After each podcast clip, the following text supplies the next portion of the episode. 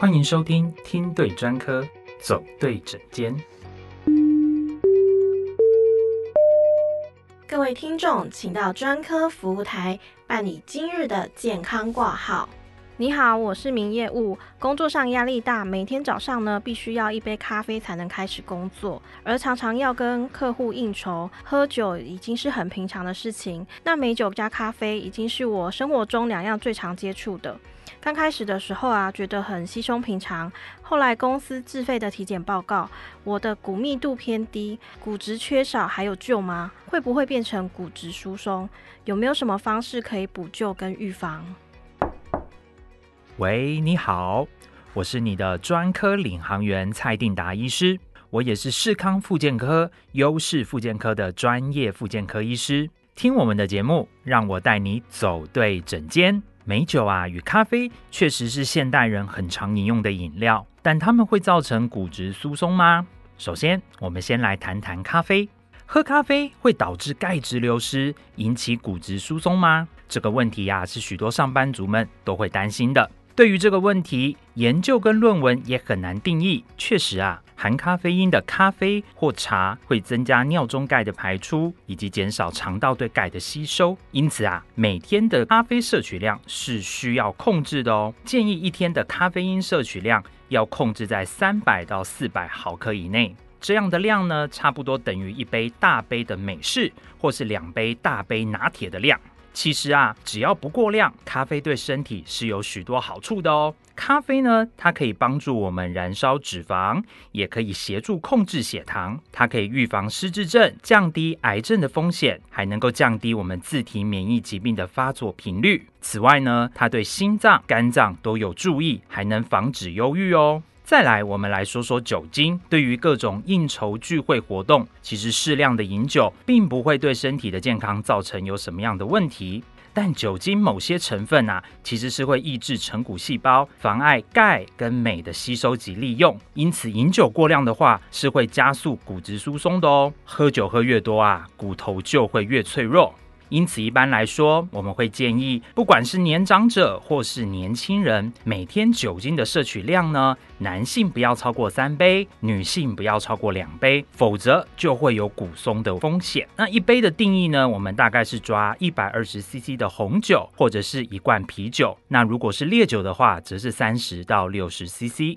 透过骨科、复健科、妇产科、新陈代谢科或是加医科等。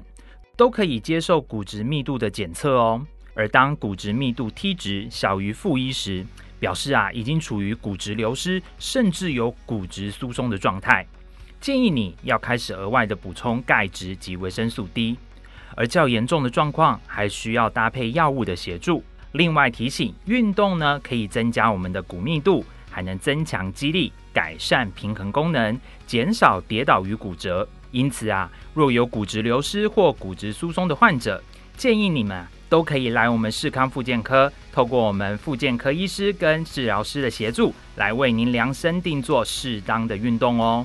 女性停经以后啊，因为身体缺乏雌激素，骨质会快速的流失。女性比男性长寿，受到骨质疏松的影响就更为严重啦。因此，骨质疏松已经成为停经妇女最重要的健康课题。所以我们建议啊，女性接近停经年纪呢，最好要定期的做骨质密度筛检。如果发现骨质开始不足，强烈建议每两到三年就要追踪一次，才能顾好骨本哦。若听众朋友们也有骨质疏松、复健的问题，请一定要听对专科，才能走对诊间哦。马上就让我们进入下一个单元，专科来解析。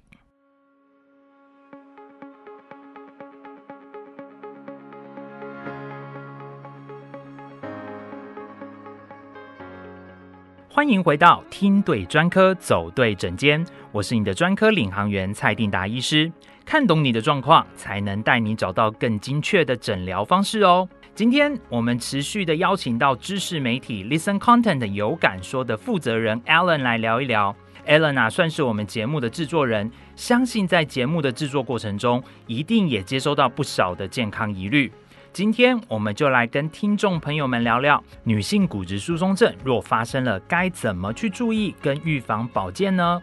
领航员好，那我相信在蔡医师啊这些年的行医经验中啊，也有遇到很多女性啊有骨质疏松的问题啊。那我相信这也是一般女性非常关心的问题。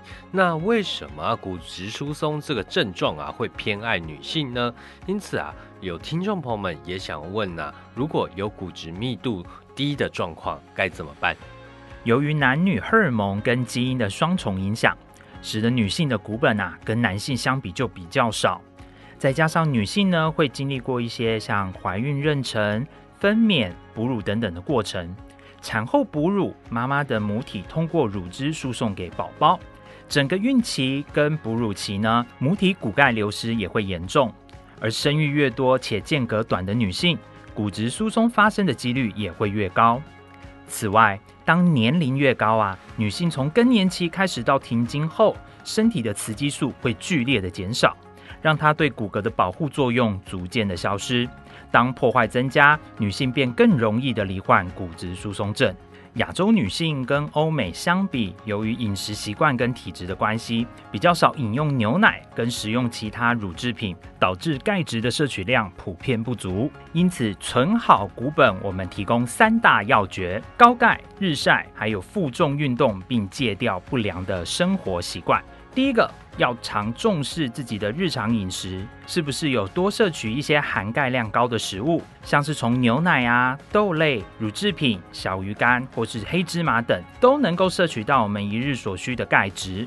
另外啊，若是同时摄取像是镁啊、维生素 D、维生素 K 等营养素，也都能够帮助提高钙质的吸收。那这个镁啊，在坚果、洛梨、豆类、全谷类、鱼类或是深色的蔬菜都能摄取得到哦。那维生素 D 啊，只是富含在像香菇、木耳、鸡蛋、红肉、肝脏类等。然后维生素 K 呢，则是可以在菠菜、莴苣、青花菜、芥菜、纳豆等等的食物中所摄取。另外呢，我们还要多注意饮食中啊，要避免高钠或高磷的加工食品哦。摄取过多这类的食物啊，它是会降低我们钙的吸收，也是一样会增加钙质从尿液的排出。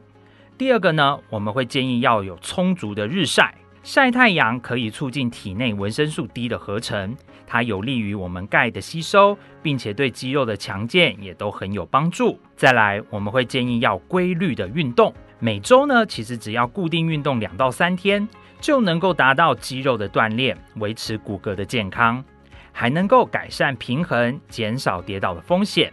借由渐进式的负重训练呢，可以有效的帮助骨骼的生长，并且帮助预防骨质疏松症，延缓骨质流失的情况。那很重要的是啊，还要同时戒除不良的生活习惯，像是要戒烟啊，避免过度的饮用咖啡跟酒等等。这边要提醒大家，一旦停止运动跟营养的摄取补充，我们上述说的这些好处啊都会消失。因此，美国骨质疏松基金会呼吁，应该要终身的从事运动，维护整体的健康，才能够防范骨质疏松症。那关于骨质密度低啊，可能是高危险的骨质疏松症候群的问题啊，有听众朋友们问我啊。呃，像是电视上啊广告强打的葡萄糖胺液啊，可以强化骨头，这样子是不是代表啊，只要补充葡萄糖胺液就对骨质疏松症啊是有帮助的？还是这是迷思呢？还有钙质的补充的种类啊有很多啊，那现在很夯的海藻钙跟一般的钙又有什么差异呢？好的。关于葡萄糖胺啊，一般民众都认为吃了就能预防骨质疏松，其实这是不正确的。葡萄糖胺呢，主要是在缓解膝关节的症状上可能有些帮助，但对于骨质疏松则是完全没有帮助的。如果要预防骨质疏松，重点还是要多摄取钙质跟晒太阳，还有适当的运动。再来呢，钙质的来源种类有很多。像是磷酸钙呢，我们是多使用在医疗，还有碳酸钙、柠檬酸钙、氨基酸螯合钙、乳酸钙、海藻钙等等。那其中啊，这海藻钙是由红藻中萃取出来的钙质，它含有多种的天然矿物质元素。那因为它的结构呢，也是比较特殊，有一些蜂窝多孔状的结构，相较比较好吸收，而且它的钙质含量又高，是天然钙质来源的好选择之一哦。一般来说啊，我们这钙的营养补充品呢，其实服用过高的剂量还是会有副作用的。我们建议啊，成人一天所有钙质的摄取量要在一千毫克以上，但上限的摄取量呢，则不要超过一天两千五百毫克。若摄取过多的钙啊，有可能会增加肾结石的风险，造成便秘，降低铁跟锌的吸收，还有因为高血钙呢引起的恶心、呕吐、食欲不佳、尿多等等的状况。其实不少我的患者都会直接问我有没有推荐的保健食品。若各位听众朋友们也有类似的疑问，可以预约挂号现场咨询哦。那在节目的最后啊，我们上一集也有聊到啊，老年人骨折和骨质疏松的问题，或者是我们这一集聊的女性骨质密度的问题啊，我们可以从啊饮食中去摄取营养，来帮助预防骨质疏松和骨质的流失啊。也教大家啊，在选择保健食品上，蔡医师有推荐可以选择含有镁。维生素 D、维生素 K 这些营养素啊，当然啦，我相信很多听众朋友们有认真听节目的话，都知道最重要的还是钙质啊。那钙质的选择上啊，那刚刚蔡医师也有提供啊，可以选择海藻钙啊。那医师在节目的最后有没有什么样的建议要再给听众朋友们呢？好的，这边呢要再提醒一下，补充钙的来源最好是要从食物摄取。若由于各种因素无法从食物摄取到足量的钙，我们才考虑透过增加营养补充剂来补足不足的钙的摄取量。而保健食品的服用上啊，一定要遵循医师的指示，特别是患有慢性疾病的中老年人。另外，摄取的剂量也要注意哦，不是补越多越好。我的话呢，一定会看我的患者有没有过去的一些疾病史，再去提供保健食品的建议补充。所以各位听众朋友们，真的在补充保健食品前，一定要询问过医师，或者你也可以透过下方的视康复健科咨询连接来询问我们视康的专科大夫们哦。在每一集的节目最后，领航员这边都要提醒，保健食品是要配合正规治疗使用的，但绝对不能够取代正规疗法哦。若你不遵照医师的指示，或没有好好的接受正规治疗，那吃再多都没有用的。若各位听众朋友们现在对于保健食品或是身体的状况有问题，欢迎您点选下方的视康复健科咨询链接询问我们哦。以上就是我们今天的听对专科走对诊间，我是你的专科领航员蔡定达医师，我们下集节目见，拜拜。